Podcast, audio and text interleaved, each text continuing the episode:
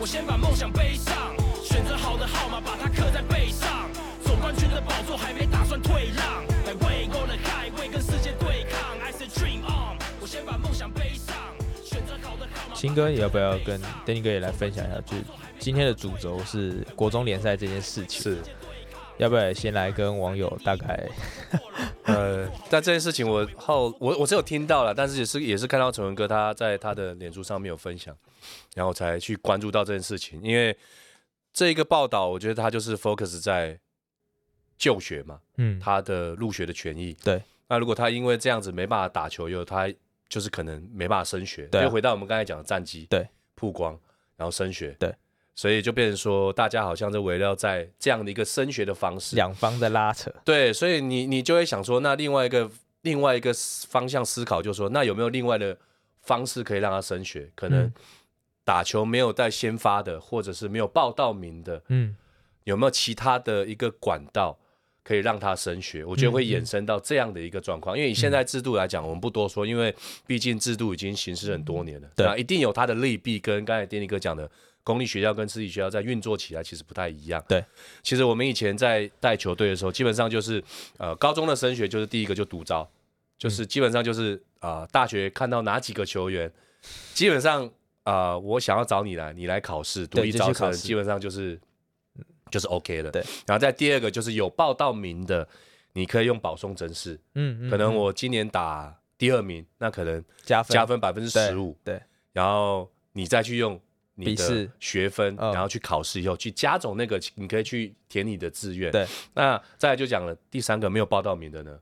嗯，对。那刚刚 Danny 哥有讲嘛，我们可以去，其实这个就我我觉得会是说制度面上的东西已经固定了之外，因为每年炒的都不太一样，我觉得就是会是在各校的配套措施可以去做操作，嗯，跟运行，就是我们刚才讲嘛，独招保真没有报到名的，你可以去约可能。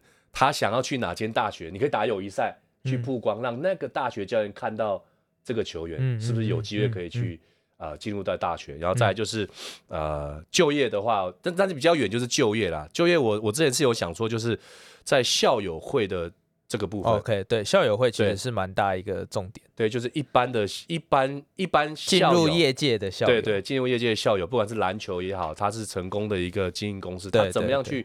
串联帮助学弟学妹，对对，我觉得这个是可以并行的。然后在课业，我课业的话，我觉得真的蛮难的。就像我们现在在录 Podcast，已经要准备开打了，或者是有你有时候去异地训练，也是用上课的时间。那我觉得这个可能就是各校成绩没办法要求，但是你要让他习惯上课，可能用啊假日的时间，因为其实高中放假时间很少嘛，假日的时间找有热有热情的。有这个老师 可以去帮他补上这个时数，至少让球球员跟选手他习惯坐在那边看东西。OK，对，甚至刚才跟 Danny 哥聊到才知道啊，原来开南大开南他是有另外一个上课的方式，是非常弹性、非常灵活的。我觉得这都这这都是一个配套跟各校都可以去努力的一个方式。其实我觉得这些配套措施做完，对自己在。招生来说，其实是一个蛮大的优势。对，没错。对，其实这是因为我如果是家长，我当然我如果我没有办法保证我的小孩可以报到名，或者是可以打到先发五人，可以有、呃甲级或是一级公开一级的学校可以念，但是我知道他来这边打篮球，未来是有所出路或者是有所保障的话，其实这对学校方来说招生是一个蛮大的加。对，其实我。我对于这一次的所有国中乙级联赛的事情哦，在还没有爆发之前，我就已经知道了。为什么呢？因为提出质疑的这一边的开南中学，就是邵志俊邵爸，他在成立篮球队，他开始接手篮球队经营的时候，就有找我去聊过了。嗯，我甚至是可能是唯一写过的人，在他们成军之后，包括他们开训也找我去跟同学聊天。那这个东西要讲哦，他其实是怎样的？看中学篮球队，他少爸发完脸书，原因他质疑的是说，他其实很妙，是他讲的是说所谓受教权，嗯，可是实行教练讲的就是传统这一派是，他由他的竞赛章程就是规定好，对，你转学就是要竞赛，不管你怎么转，假转你怎么都是。他们现在包括邵志玉先生跟他的，我都说他是战友，其实就是无界署的署长，实验教育无界署的署长，也就是台大电机系叶秉成教授。事情就是在叶秉成教授分享之后，把这件事情讲出来，结果我们都知道叶教授一发文，全台动起来，媒体就会跟进，然后就开始很多报道。嗯，那时候网友就知道有人，我有朋友知道我写过这件事情，就问我，我想我那时候人在宜兰看国中乙级联赛在苏澳，哎。我想说，我人在这边采访、拍照，我又写稿，我我聊天，我很难抽离去谈这件事情。但是我知道，我一上网查，我一看，哦，I know，为什么？因为这件事情多少跟我有点关系，是因为他们我都有接触过。开训的时候跟叶秉成教授有过一面之缘，也交流过。那邵志军先生过去也都有跟我聊过一些事情。他们的东西为什么特别呢？因为其实我其实有私底下请教过。是吴界署这一边技术资源让他们上课。那开南中学的特点是什么？他这个篮球队的上的课内容很特别，因为在实验三法通过之后，所谓实验教育，它其实在整个台湾的教育里面越来越多，而且不是只有他们，很多地方都有。比方说台东军医学校啊，我去宜兰，还有看到什么慈心华德福联合国际实验社，联合国际就是以前的篮球队教练就是王兰贵。哦，然后后来后来换人，然后他们就是很特别，他们学校联合国际在宜兰，他们是以培养学生未来出国念书为主要方向，嗯，所以他们所吸引到一些实验教育所吸引到的家长跟孩子，大家知道实验学校的学费是很贵的，比一般私立学校还要贵很多。那开南它的环境就是因为他们是这一套，但他们不不，我就我认知，他们跟无界署没有画上等号。我当时我特别请教叶教授，他说他们是。技术资源，也就是说技术输出，我让老师去那边上课，让我们上的课是比较多元。这个是我知道开南中学，但是我们现在症结点在哪里？他们质疑的地方是这一个规定其实是害了学生。你不能够这样做，你应该不要去限制也好，或什么你要去改，不要去转学竞赛，不管甲转乙、乙转怎么怎么转都不行。可是传统这一派就会觉得说啊，这个规定都已经定定多年。如果今天我没有竞赛的话，大家任由大家任任由转来转去，就会形成挖角乱象。对啊，对啊，那就强者更强，弱者更弱。确实，这一方面是保障保障弱弱，所以我才会说，我这阵子很多教练问我，我还甚至写，我说开玩笑，我说邵志俊先，大家都叫他开南的少霸嘛，我说我根本就是开霸，我这根本就是少霸翻译机啊。我走到哪，大家都问我这件事情，然后输入关键字，然后我就把答案说出来，有没有？为什么？因为我真的跟他接触过。那我说他们。这些人的诉求，包括他们所讲的事情，他们认为这样子才对孩子有益。所以您不管，我想所有人都一样，可以去看叶秉仁教授的论点，跟邵志军先生所提出的东西。他们其实要的是什么？他们都知道他们在冲击体制。嗯，他们我都一再强调，不是只有高中篮球，他们高国中篮球，他们现在在弄的这一块，他们的目标不是单纯的篮球队跟体育。他们在讲的是教育，嗯，所以他们的力道是很强的。他们甚至于，他们私底下跟我讲，他们把他们的所谓的教育政策白皮书送给高层，而且不是执政高层，是三党总统候选人，他们都有办法去把这些东西送给他们看。也就是说，他们今天所提出的论点，我并没有说帮他们讲话，就我知道，我跟大家分享他们讲的东西，而且很特别的是，为什么这一次大家会出现这件事情？我这里可以跟大家预告，我相信未来还会有动作，而且可能会更大。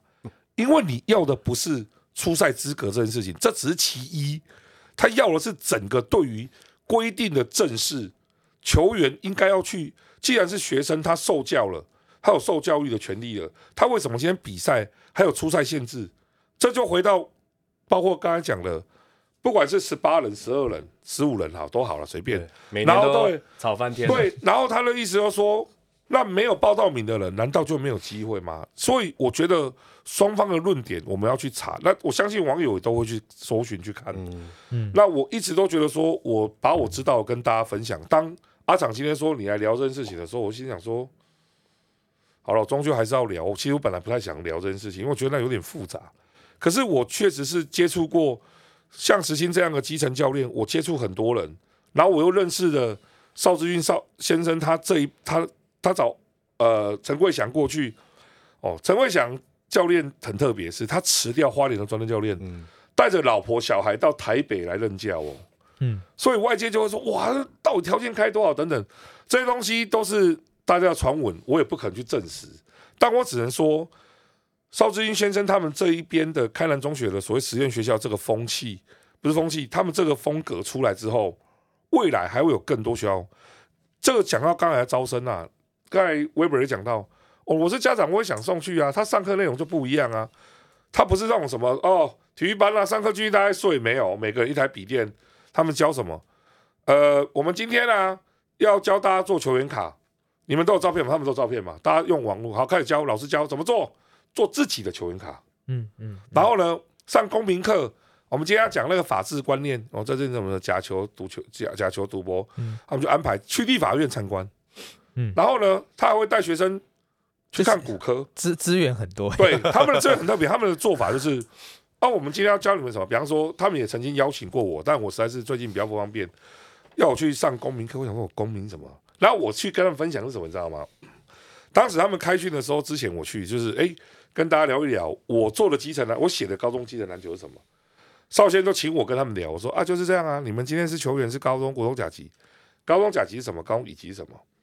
那大家觉得说，哇，你开南以前在开南商工或者是之前都是报名甲级，但是你今年用了这么多资源，就你开南中学新的篮球队哦，你知道他们新的粉丝专业叫什么？叫 Reborn 浴火重生，就是说等于是新一代的再出发。他们做东西的内容跟大家的体育班，甚至一般的学校。传统体制里面上课内容完全不同，嗯，那他要做的东西就是说，我不是说篮球队来我精英呢，不是呢，我今天是让你来，他也说他一届收六个啊，国中收三个啊，嗯，为什么？他觉得这些人他是要找到合适的人选，然后去培养他们未来，嗯，刚才你们讲什么就业什么之类，他直接说我要培养我的孩子，不是利用篮球，而是可能是特殊入学的管道或什么之类进。国立顶大哦，邵志英先生本身是国立大学的兼任教授，我记得应该是交大。然后他这个人很有趣，大家可以去查。他为了篮球更了解，他去花莲参加西级教练讲习，嗯，所以他有西级教练证哦，很有心，很有心，很有心。然后呢，所以他今天出现在比赛现场的时候，他在板凳席上他是绝对合格。为什么？我有西级教练证啊，对，所以他可以挂教练，没问题啊。你们要求了，我都做到了啊。他因为他儿子以前有血癌，他在过程中陪伴了儿子抗癌，然后各方面，他现在除了是自己的工作以外，他还在国防医学大学念硕士，哎，嗯，就他这个人真的很狂，他觉得我说到做到，我要做什么，这个东西都可以，行动力很强，很强。所以为什么他今天为什么他今天针对这个规则去大动作的抗议，然后叶秉成教授把它分享出来，认为这些是不合理的，而且邵志军先生就觉得说。因为他学法律的，他金融很很熟，他说这种东西基本上甚至要打国赔啊！哇塞！我就说哇塞，你这个东西讲出来，很多人都觉得他到底在讲什么啊？我第一次跟他聊天的时候，我就觉得说这讯息量有点多，我要重整一下。我我我虽然采访了十几年哦，遇过很多人，但我第一次遇到一个对这种基层篮球要投入，而且他认为他可以有很多理想要做的。他说大家都说我为了我儿子而做，不是。这么多家长把小孩子交给我，愿意要这么做，原因是为什么？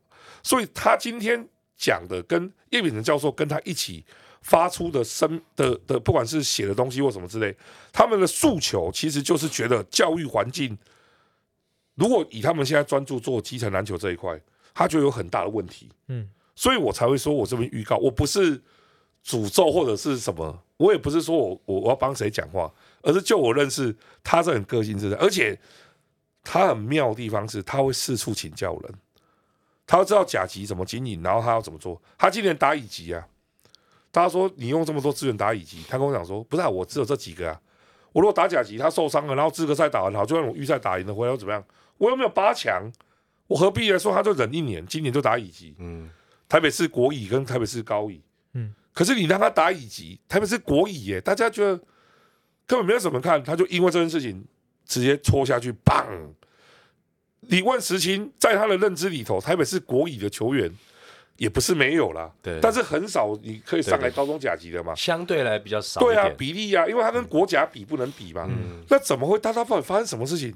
就会发现出来讲话发声的人，跟过去你看到了国语的教练跟老师家长是完全不一样的人，而他所讲的事情也是大家都没有想到，所以当天事情一爆发之后，整个炸开，很多我们的体育同业，你就看他们写报道，我都不用写，我都看他们写，因为我也不会啊，我我没有去问他们，我我不会，虽然我知道他在质疑什么事情，但我没有私底下再去问他，或者说哦，你可能有你的考量什么的，那我就是就这样。嗯，但是我已经知道他们在做什么，嗯，所以这件事情，很多人问我，我说他绝对不是只有单纯的出赛资格，当然出赛资格眼前就是这样子嘛，他也让高中体总秘书长出来做说明，说要做问卷，然后到时候从善如流，看怎么做改变。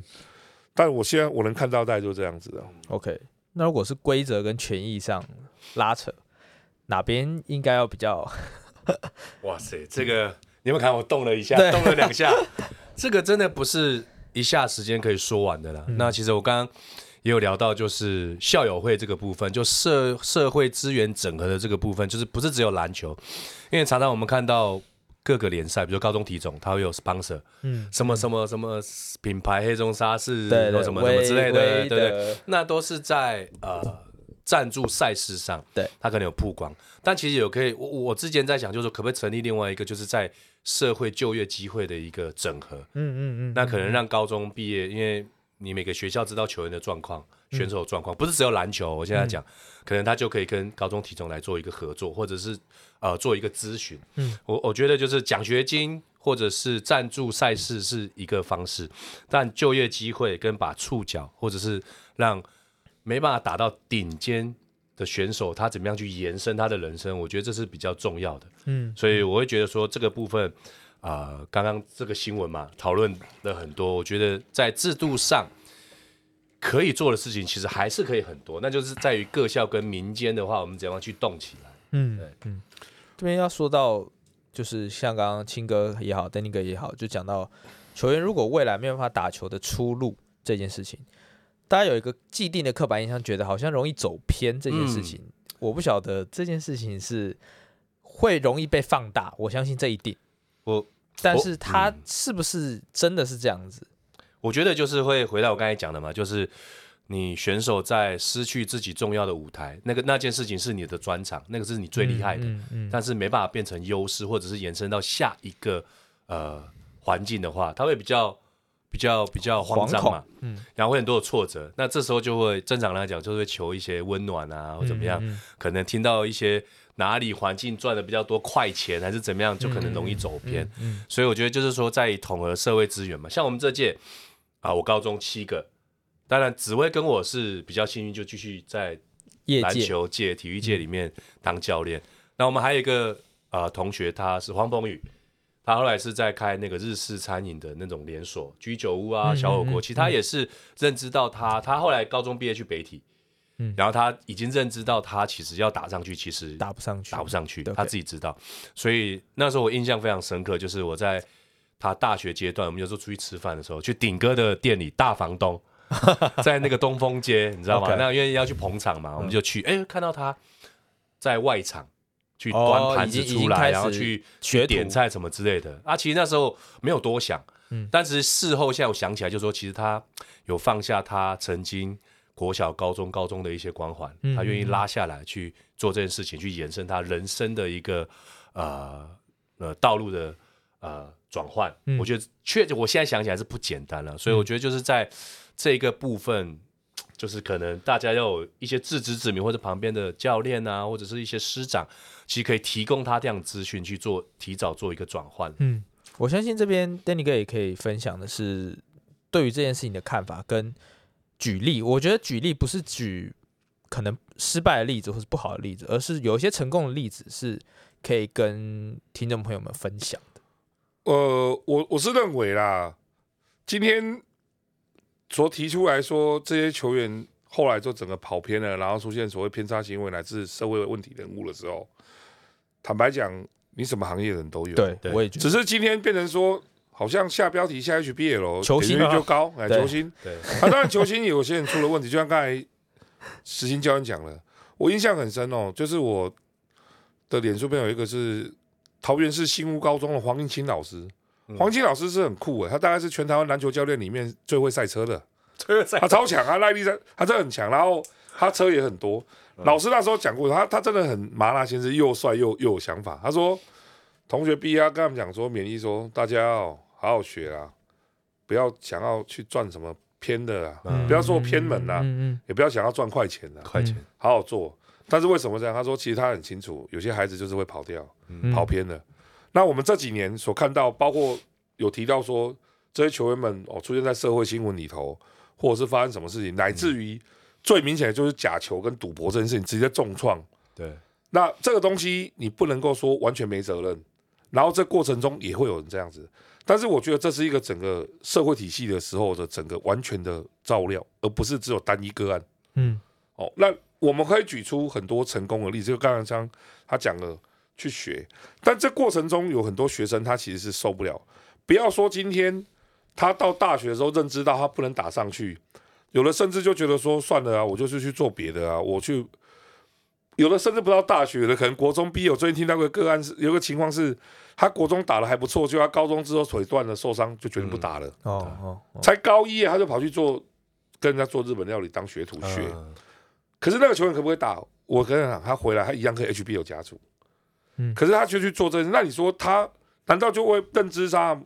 我觉得现在的说法是说，不打球就真的一定会怎么样怎么样？绝对没有。对，我觉得只是会把这件事情拿出来谈。那我我当然也希望，像我自己，我的我的社群里面会有一些孩子或者年轻人，然后他们打球，有的就是已经淡出了，然后有的正常工作，有的你就一看就知道他可能是社会人、社会事的，一看就知道。但是我们也不能说什么，只是他自己选择的路。那你说要把这件事情硬扣过来，其实实际上大家可以去查，出现在社会新闻的关于运动选手的，绝对不是只有篮球这一类。还有为什么今天这些东西会格外受到关注？因为大家觉得他们有资源、成长过程怎么样？但是你看到很多运动选手，他为什么还上社会新闻？嗯，那那些东西都在讲。又这个东西，当然站在一些比较学者立场，他会把这个去延伸到讲的，就我刚才讲的教育。我们谈到教育，对教育其实整个应该要改变，而体育班就被拿出来讲，说你只光顾着练球，你光顾着比赛，你都不好好上课，然后你在这过程中，我们以前甚至讨论过，包括手机管理，嗯，什么之类放假，你刚才讲放假，现在小朋友是这样啊，我们写一写呀，不要说高中甲级啊，连个国中乙级我写完没多久，你就看到 IG 先动一堆啊，为什么？哦，球星啊，被写到了，啪啦啪啦啪啦。然后你说他真的有很好吗？其实他是真的不错，但他有好到什么程度？那这个社群的环境其实使得他们在整个认知上，我我我我常常会跟教练讲说，我写的我会观察那球员后来表现，有的一写之后真的偏了，你知道就哦，觉得自己是三八，你飘了飘了飘了飘了，然后你就你在现在再看他的时候觉得说 就这样啊，你也就这么一点能耐而已。可是有的你会觉得说他很棒啊，他很专注，我很喜欢举石青教练以前带过的球员谁？陈佑伟。所以我他国中的时候，我看到他的时候，他那时候没有那么高，那时候国二才一百七十几。然后我说：“诶，这球员不错哦。”我那时候拍照说：“这球员打球观念什么都蛮好的。”后来才知道他是小学是永平国小，嗯，就是已经打全国赛。然后他的那个，那个他，然后后来他国中的时候看，就他国三的时候在金华暴涨到一八几。嗯，我说：“哇塞，他一八几打后就他要举啊。”对。结果后来呢，他就去了南山。然后呢，陈佑伟这个球员。他很内敛，他真的很内敛。他从小就很内敛。嗯，因为我问过他的小学教练，永平国小，我有次去问他带过他的教练，又问他又郑杰我认识，然后石青，他从小就是一个很很乖的球，就是他很稳定。然后呢，你今天他进来学弟，哦，很认真防守、传球、学助什么传球，然后学啊学啊。可是你知道，等到他高三让他跳出来，他也真的跳出来。所以右伟从小就这样子，到他现在打直篮也一样，你就发现说这是什么？我跟你讲，那是家庭教育那小孩子的个性。您接触过他的父母亲呢？嗯、我说他家低调内敛，真的、啊。然后你就会发现，那你说这是不是正向的例子？是。然后有些球员就是，慈心教练也带过很多，都是学生时期，他们哦，就是家里面很辛苦，然后可能学校可以给他们一些奖助学金帮他们，嗯、然后就是很认真，然后让他们有好的大学去念，然后让他们有机会。其实我觉得大家要想一个事情，就像大家很喜欢举例。现在去念台师大有什么好？又不是以前一定可以当老师。老师对，现在你要上教程，你要教检，你要考试，要什么之类，你要当那个老师哪那么容易？超难，超难，超难。那你就会觉得说，那为什么还是很多人觉得我说我去念国立大学？其实我我跟一些家长聊过，我说是我小孩如果有机会念台湾师大，我肯定会让他去，因为那个学校就是名校嘛。嗯，你千万不能当老师，你还会想去。可是这个社会氛围就很是这样子，对、啊，社会氛围真的是这样啊！大家都觉得说我想要去名校，然后去想要可能之类的哦，女生更不用讲，北一女，北一女那个名校率一百。很多学校招生怎么拉都拉不过，为什么？他北一女啊，这样我希望小孩子去念北一女中嘛。那我的意思是说，男生当然在这一方面上来讲，他有各式各种的发展。然后这些人出现情况，他要谈论的范围变得很广。今天举的例子讲，这些人可能出现在社会新闻的这些人，他们是单独个案，可能一次又一次，然后将假球跟赌博这件事情，在这个时这个阶段里头，又变成是笼罩在直男里面。哦，跟学生篮球都有关系，对啊，那我就觉得说这些东西你不能够全部算到这里，嗯，可是这个时候就来了，这些东西谈到最后还是在整个教育的范围里面，所以才会说为什么觉得这现行的教育里面环境出现问题，嗯，讲体育班存废讲了多少年都不会变，为什么？谁敢跟成绩过意不去？县市政府敢吗？我们敢吗？我们今天说体育班存废啊。我看到支支持废掉那一派的说法，正常的学习过程中应该怎么样怎么样怎么样？嗯、是啊，但问题是输球你扛。对，还有完整的配套是什么？这些专任教练怎么办？对，成绩考核嘛。对，成绩考核啊。然后你今天台湾的体育环境是这样子，最喜欢用什么讲？讲亚奥运有几金几银啊，几铜。然后篮球国际成绩是什么？篮球国际成绩其实并没有很突出，但是篮球是普及最普及的运动人口。最多的哦，大街小巷大家都在打球，我们在聊这些东西。你说他国际成绩有很好吗？我们国际成绩没有很好，但是我们很多人打篮球，很多人打。我们现在因为职篮而出现更多人跟篮球产业相相关的从业人员，你们都是对不对？如果在以前的直男，以前 SBL 他有，但不会有你们两个，为什么？他们哪需要什么专业小编、公关？不用啊，嗯，就公关人员不会做那件事情，他哪会拍什么摄影？用那么多还 Podcast 的没有？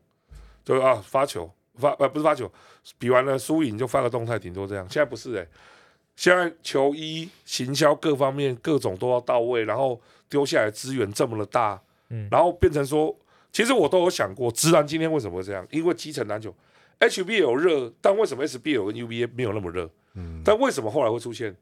大家看一下哦，现在的职篮球团里面，你把教练拉开，包括史金教练这样，直接从学生篮球跳上来的有多少人？他们的教练人才从哪里来？你一个哦，工程师冠伦，嗯，冠伦辞掉女篮，对，嗯、他辞掉郑斌，他还没辞掉之前，嗯、阿厂还去拍过而已。我们当时还拍他的时候，我说，哎、欸，郑斌哎，林冠伦当教练拍一下，我也没拍过。拍完之后，后来中统师成立，他辞掉，就有人跟我讲说，他不懂哎、欸，冠伦为什么要把专任教练辞掉？我说，他、嗯、你你觉得冠伦待得住吗？冠伦个性，他从以前年轻打球。这一把机会、欸，历史哎、欸，要奔放，对啊，奔放。他那个人执行熟，他从前打球对超熟了，冠伦就这样弄啊，然后然后冠伦的妈妈我还跟他聊过，他们在基隆的体育界很有分量。嗯，你要他今天在那边当一个专任教练窝在那里，怎么可能？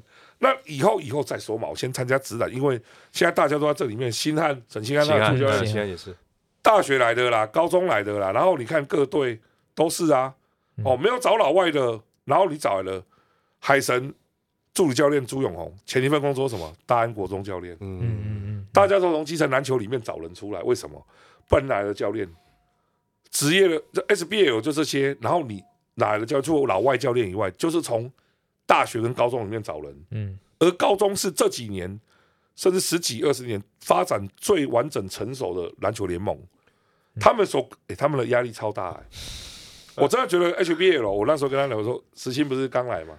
我们去年决赛他说，哎呀，石鑫脸气色变得蛮好的、啊。为什么？因为他已经不用在那种没有寒暑假，然后还要忙着招生，那个生态真的很竞争呢、欸，很竞争。那竞争到什么程度，过年放几天，我们还可以做出来表格，你知道吗？两天半、三天半啊！我跟你讲，有一次我记得没说错，好像是不知道哪一个教练，教练你们放几天？五天啊？放那么多啊？我是不用放哦，我也要放假啊。啊，既然要放一天也是放，五天也是放，那我们放五天。那也有人不放假的、欸，嗯嗯，永仁高中啊，他们是没有放假，他们是一起过年嘞、欸，在学校围炉嘛。对对对，过年。那为什么？因为他们那时候是有一年是因为赛事比赛期间八强离决赛太近太近。但是后来他们可能就是怕拉不回来。我有跟师母还有石超教练讨论过，他们不是拉不回来，他们有些孩子的家庭状况是真的很不好。OK，嗯，那他回去过年还不如留在教练师傅旁边，然后一起过年。嗯嗯，那可能这个氛围就会形成。嗯，那不管如何，每个学校他要的不一样。放就像刚才时间讲的，练球练到什么程度？拜托，练到除夕早上。中午放假大有人在啊，啊然后初二晚上收假，对，差不多这个时间。对啊，差不多啊，那就 直接从阿妈家直奔学校，对对对对，接触初二还不能回娘家。对，那就觉得说他们什么时候？然后呃，我以前有遇过那种朋友，他们就是体保生，他们可能从小学五年级进体育班开始打，他就说：“真够八年没过寒暑假了，小学两年，国中三年，高中三年。”嗯。都要过这样的生活，直到他念了大学，说我终于可以放暑假了。可是为什么这样？因为你在这个环境里头，生态没有人敢松懈、欸。你如果在强校里面，更是啊。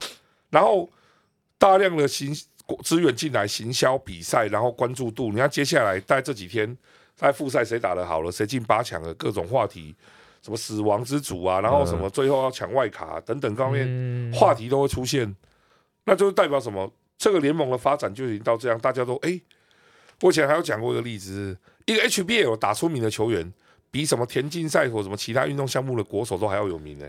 对，嗯，这真的啊，确实，你说今天哦，我是亚青金牌、亚运金牌，对你有奖金，你有你有这个，你可以考这样，但你可能比不上个职篮球员嗯的知名度啦，知名度，知名度那种效益。对，当然这个东西是。不能够这样子去比，是不能这样类比，因为每个运动项目我们都要尊重它。像我自己都觉得，那些国手不管是什么项目都一样，他们本来就应该得到肯定，所以他们出来考试的时候，他们的分数加分是很正常。嗯，因为你的成绩嘛。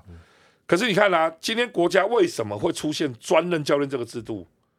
就是因为为了要照顾这些选手退役之后，或者是包括基层每个县市在开专任教练缺的时候，他是这个县市的。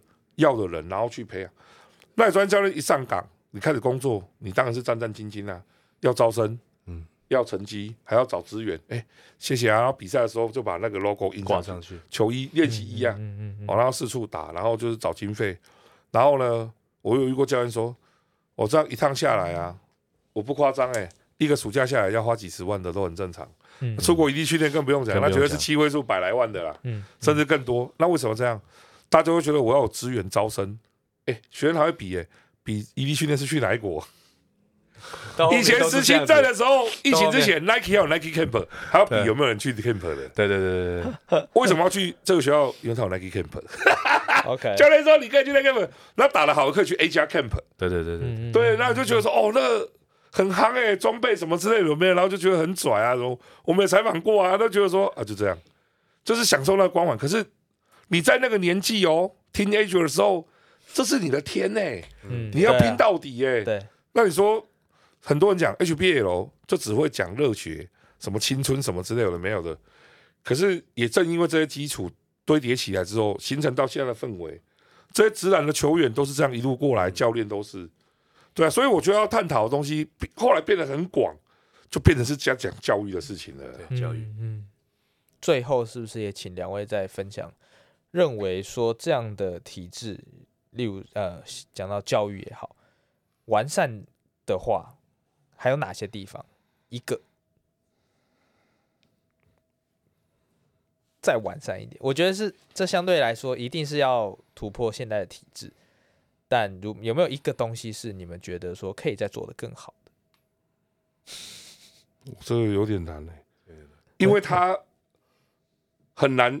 一步到位，嗯，就是改变的过程中会出现不断的修正，就像我刚才讲的，可能接下来我们还会看到其他动作出现，嗯，他会针对这一个，因为现在是变成什么？是规则要去，一定会被戳出来说要重新检讨这件事情，嗯嗯，它到底适不适合现行的这个时代的运作了？OK，那当然所有发问卷嘛，一定还会再发问卷，然后到时候。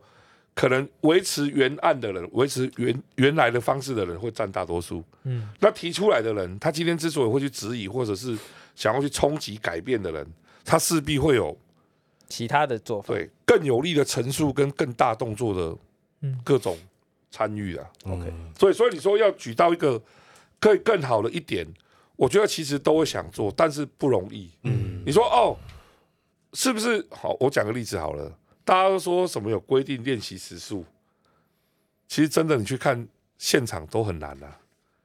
教育他所提出的很多东西是很理想化，然后你落实到一般的学校环境里面，你住宿你怎么抓他练习时数够不够？嗯，有没有超过？嗯，你又不可能定在那里说你练球怎样怎样怎样，很难。嗯，所以我觉得要找出一个很具体的方法去做到改变，我觉得此时可能需要更多人去参与讨论了，不容易。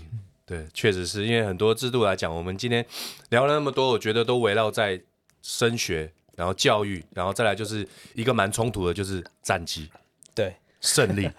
所以以我角度来讲的话，就是专任教练也好，或者是私立学校聘的教练也好，如果在于在教练的这个角色，不敢说给太多保障，因为有时候总是这种是挑战性的工作嘛，也不能说、嗯、好几年都没有成绩以后，我还是。还是很安稳这样子，所以怎么样去平衡，让这件事情让教练的压力没有那么大，然后他不是只有专注在战绩上，他可能去延伸到哦，我会考虑到校友会的成立，我会考虑到球员未来以后怎么样更好的发展，而不是整天就是 focus 在训练比赛，然后异地训练什么上面的话，我觉得对我来讲，以以以教练的角度来出发，我觉得这个是可以。可以拿出来讨论的，看怎么样可以比较平衡。嗯嗯、我我我稍微讲一件事情，你知道实心教练有什么特点吗？我以前他在带队的时候，他跟我借过书、欸，哎，他借过战术的书原文哦，因为我跑嘛，然后就借去，然后他说有教练，那时候两个重点嘛，一个就是 Virginia 你去了，嗯，维吉尼亚的 Pack Line Defense，那个那个那个那个中锋的书还在，我知道，然后呢，还有一个是。进攻那一本其实是进攻那一本其实是印刷最普通，看起来一点都不像简易的，对简易。重点，然后都是黑白，结果他们看的超爱，因为他讲的是目前 N C W A 甚至全世界很主流的进攻战术，叫做 Dribble Drive Motion Offense，对对对，Motion Offense 里头再细分出来，对对对，为什么讲这件事情呢？我那时候直接在脸书上写说，教练跟我接触我接，他敢跟我接，为什么？是英文。而且石英教练是我认识的教练里面最爱看书的。嗯，这倒是对不对？对。那我就问一件事情，还有什么教练爱看书？爱看脸书倒是有了，爱看书很少。教练不看书，你没有形塑一个环境，你觉得孩子会看书吗.我们家长也是啊。我家我家还有很多书，我还有借过了。徐徐徐耀威老师，徐耀威老师啊，对对，所以他那个啊，他那个太极有没有？太极龟，所以他他儿子也爱看书。他儿子我还写过嘞，对对对对。他儿子那时候打比赛的时候，我拍过，然后我就把照片放出来。他儿子长得很像他，那时候他是代表雄中去打比赛。嗯，然后我还跟那我说哎，徐老师的小孩，所以只有我拍过他高中生。后来 U UBA 在讨论。他儿子台大，然后遇到那时候台大一级，然后跟徐伟老师父子碰面对决什么之类，我心想说，只有我拍过他高中打篮球的照片，嗯、所以做基层的好处是什么？我永远都跑在最前面去看到这些人。嗯。嗯、那徐老师，我甚至有听过他以前到高雄去高师大，他创立这个篮球队，他读书嘛，所以他的小孩子要，他的学生要写读书心得嘛，对，然后要以前他有对读书会。嗯然后还要做公益，然后直接 po 在脸书上哦。对，他们有那个那个，他们有那个成果发表。对对，然后呢，他的那个什么呃，他们比赛前还有意向训练嘛，全部打。对对对对对对。只有他会意向训练，然后就觉得超酷。因为意向训练这件事情在球员训练运动心理上面是真的存在，因为老美真的有来这一套，真的有人是这么做啊。我都我都因为我有看过报道，NBA 球员也有人这样啊。对对对，你要去思考。我在比赛中可能出现什么情况，我会怎么处理？我的 solution 是一二三，我要怎么做？越是这样想的球员，他越有把握。那我原来是什么？我都想过啊。篮球里头很重要，叫 read the defense，read and react。我今天阅读比赛，我才知道我要怎么做。那阅读比赛能力来自于哪里？来自阅读书籍。结果这个学生成长过程中，你就发现，你你好，你爱看什么书？我我有些时候去高中或者大学聊天的时候，也演讲分享的时候，跟学生讲。你们真的有什么喜欢的书，你就拿起来看，即便是漫画书都可以。我说今天《灌篮高手》电影红，《灌篮高手》电影漫画，你把它拿出来看，你看得懂，都代表你程度提升了啊。嗯，安西教练跟樱木花道讲说，卡住篮板球一颗四分的价值，你去问很多学生，他永远搞不懂什么叫四分的价值。他可能要三分 N one 精算，对对对对对对对。所以我我觉我觉得啦，我们我我觉得有很多事情是在日常里面。那当然，这个东西就是各自的要求。你说有的教练他会不想要小孩子去看书，因为书会看书会输吗？哇塞，这没有那么迷失吧？这已经过去那年代。哎、欸，我还送书给过学生呢、欸。我以前我以前哦，我最近送书的就是送给张玉然，他要去美国之前，我送了我送了 NBA 的书，我送了。Kobe 的一本小本的 Kobe 传的的书，跟 Michael Jordan 的，我直接送给他，我请李台恩送给他，李台教练，因为那时候要出国，说你要去美国了，这书送你，因为它是英文，你去美国都要开始过英文的生活，而这是你最熟悉的篮球。OK，Kobe 跟 Jordan 呢、欸，再熟都不过，那你可以去看。我以前送过啊，高国豪我也送过啊 Slam 杂志啊，许浩翔，现在在文化那个为什么？因为他们英文啊，高国豪出国，然后许浩翔英文够啊。然后我就送他，然后我说，这一本之后你看得懂，同学大家都看不太懂，因为他是整本都英文。嗯，我我喜欢做这种事情，然后我就觉得说，剩下就是学生自己去领略的。对，我觉得真的读书真的是一个还蛮蛮棒的获得启发的一个方式，因为其实我们的人生有限嘛，我们活的时数虽然没办法去掌握，但是你能体验的事情有就是那几样，是。你认识的朋友，你遇到的事情。那有些像我就很喜欢看自传，我最近就看了那个。呃，火腿，呃，日本火腿那个总监立山教练，哦、对，因为我会对他有兴趣，就是我看那个大大谷祥平的纪录片，OK，然后他就会一直说，因为我，因为我我我觉得我们晋江印象中的领导者应该是那种很强势，我没有做错，我什么样子，他没有，都是对他没有，他，他是一个很温温文儒雅的，对，他说他他甚至到啊、呃、大龙大王他回到台港、嗯，对，爷爷他也录，他一句话就让我。去想要去买他的书，我已经买了，okay. 现在正在看。他就说，其实他也蛮蛮，就是有点愧疚，说他没有在日本发挥出他所挥的水准。对，那有机会他会回来看他的比赛，对什么的，他就说出来，我觉得哇，这个其实很温暖。嗯，这一个领导者他会愿意讲这种事情，然后就是有稍微去翻他们，哎，他对于他人生来讲，棒球带给他什么样的启发？那你看了很多自传，我很喜欢看自传，是因为你会。看到他遇到这件事情，他会有很多的处理的方式，可能 A、B、C、D。看了别人的，对我可能只想到 B，但他怎么用 A？哎，那如果下次可能我可以用这种方式，所以我觉得书真的是可以启发你的一些思维。其实我觉得有一件事情我要讲的是，比方说今天假设有人邀请实心教练去演讲，他可能是对着篮球队员在讲，他可能是对着体育系学生在讲事情，可是美国是什么？他是邀请你来企业讲座，对对，他是邀请你跟对你跟一般的、嗯、你跟一般的教练，你跟还不是企业教练哦，只是我去，比方说我我我想到一件事情，你刚才讲到教练，我想到 NBA 一 NCAA 一代名帅 Coach K，嗯，Krzyzewski，他曾经出过一本书叫《Living with the Heart》，你知道 K 教练这人多猛吗？我们那一年去上海运动会，就是我认识你的时候，二零一一年 Nike 的活动现场来，那时候杜克一出现，我说真的是杜克。他那个录影的行头，我们一看都傻眼，超专业。然后就进去，然后就大家记者会问问题嘛，然后我就问问题，然后我就用中文讲。我说啊，教练，那个 Kyrie Irving 已经离开 NBA 就要去打，呃，你刚才要打 NBA，那 Austin Rivers 来了之后，你会怎么做？正常不是翻译要翻一遍吗？Coach 可以立刻 hold 住翻译说，你不用翻，我知道他会问什么问题。他直接回我，当场吓到哎！你这样听得听得懂？就因为他听到 Kyrie Irving 跟 Austin Rivers，那时候你是在现场，我不知道你们在现场。我说太强了吧，Coach K，这样你也可以。然后就讲出来，我就没话讲。他在讲 Austin Rivers 和不一样的地方，我们都知道他是 Doug Rivers 的儿子，然后怎样怎样怎样，然后 Kyrie Irving 怎样，那觉得。然后那时候我我访问 Kyrie Irving 的时候，我有写出来，他超猛。他那时候状元嘛，然后我就问他说：“哎，听说你很爱看书啊？”说：“对啊。”我说：“你可以跟我讲，你最近看了一本书什么吗？”他说：“Ten Thousand Rules，Ten Thousand Hours Rules，一万小时法则。一万小时法则当时很红，是说天下没有天才啊。嗯，那些人都是因为透过不断的反复训练，然后强度什么之类累积。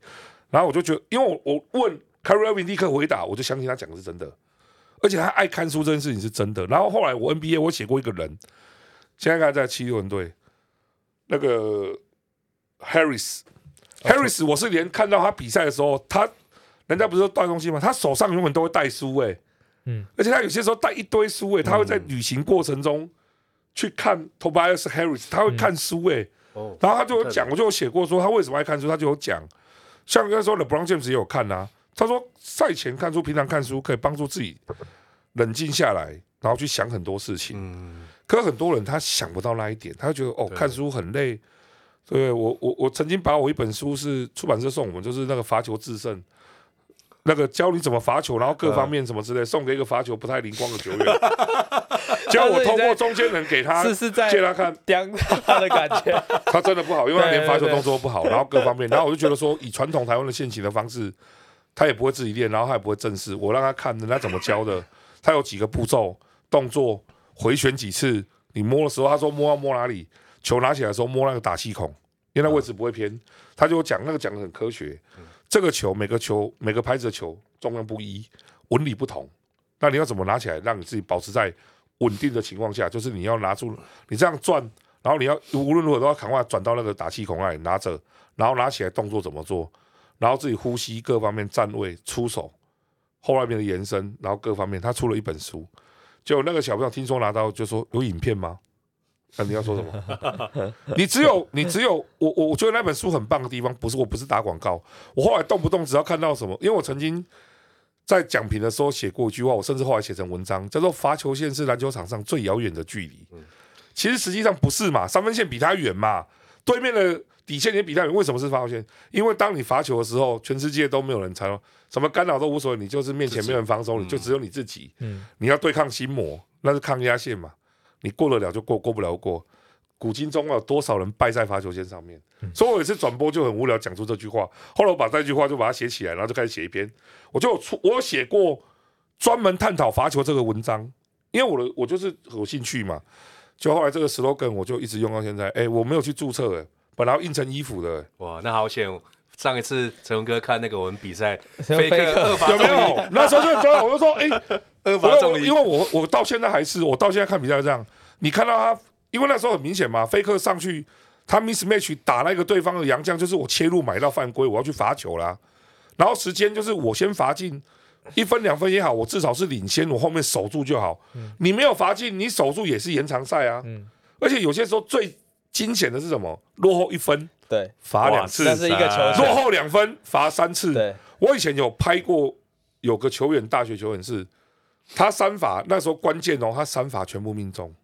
嗯，哎、欸，心脏大到我跟你讲，所有人其实也不是只有心脏，那个东西就是你平常跟自己的罚球的时候，你意向训练嘛，你给自己的模拟考，你自己要到什么程度？我现在屏住呼吸，我罚第一颗进，还有的就是什么考验更大，什么？到底要不要进？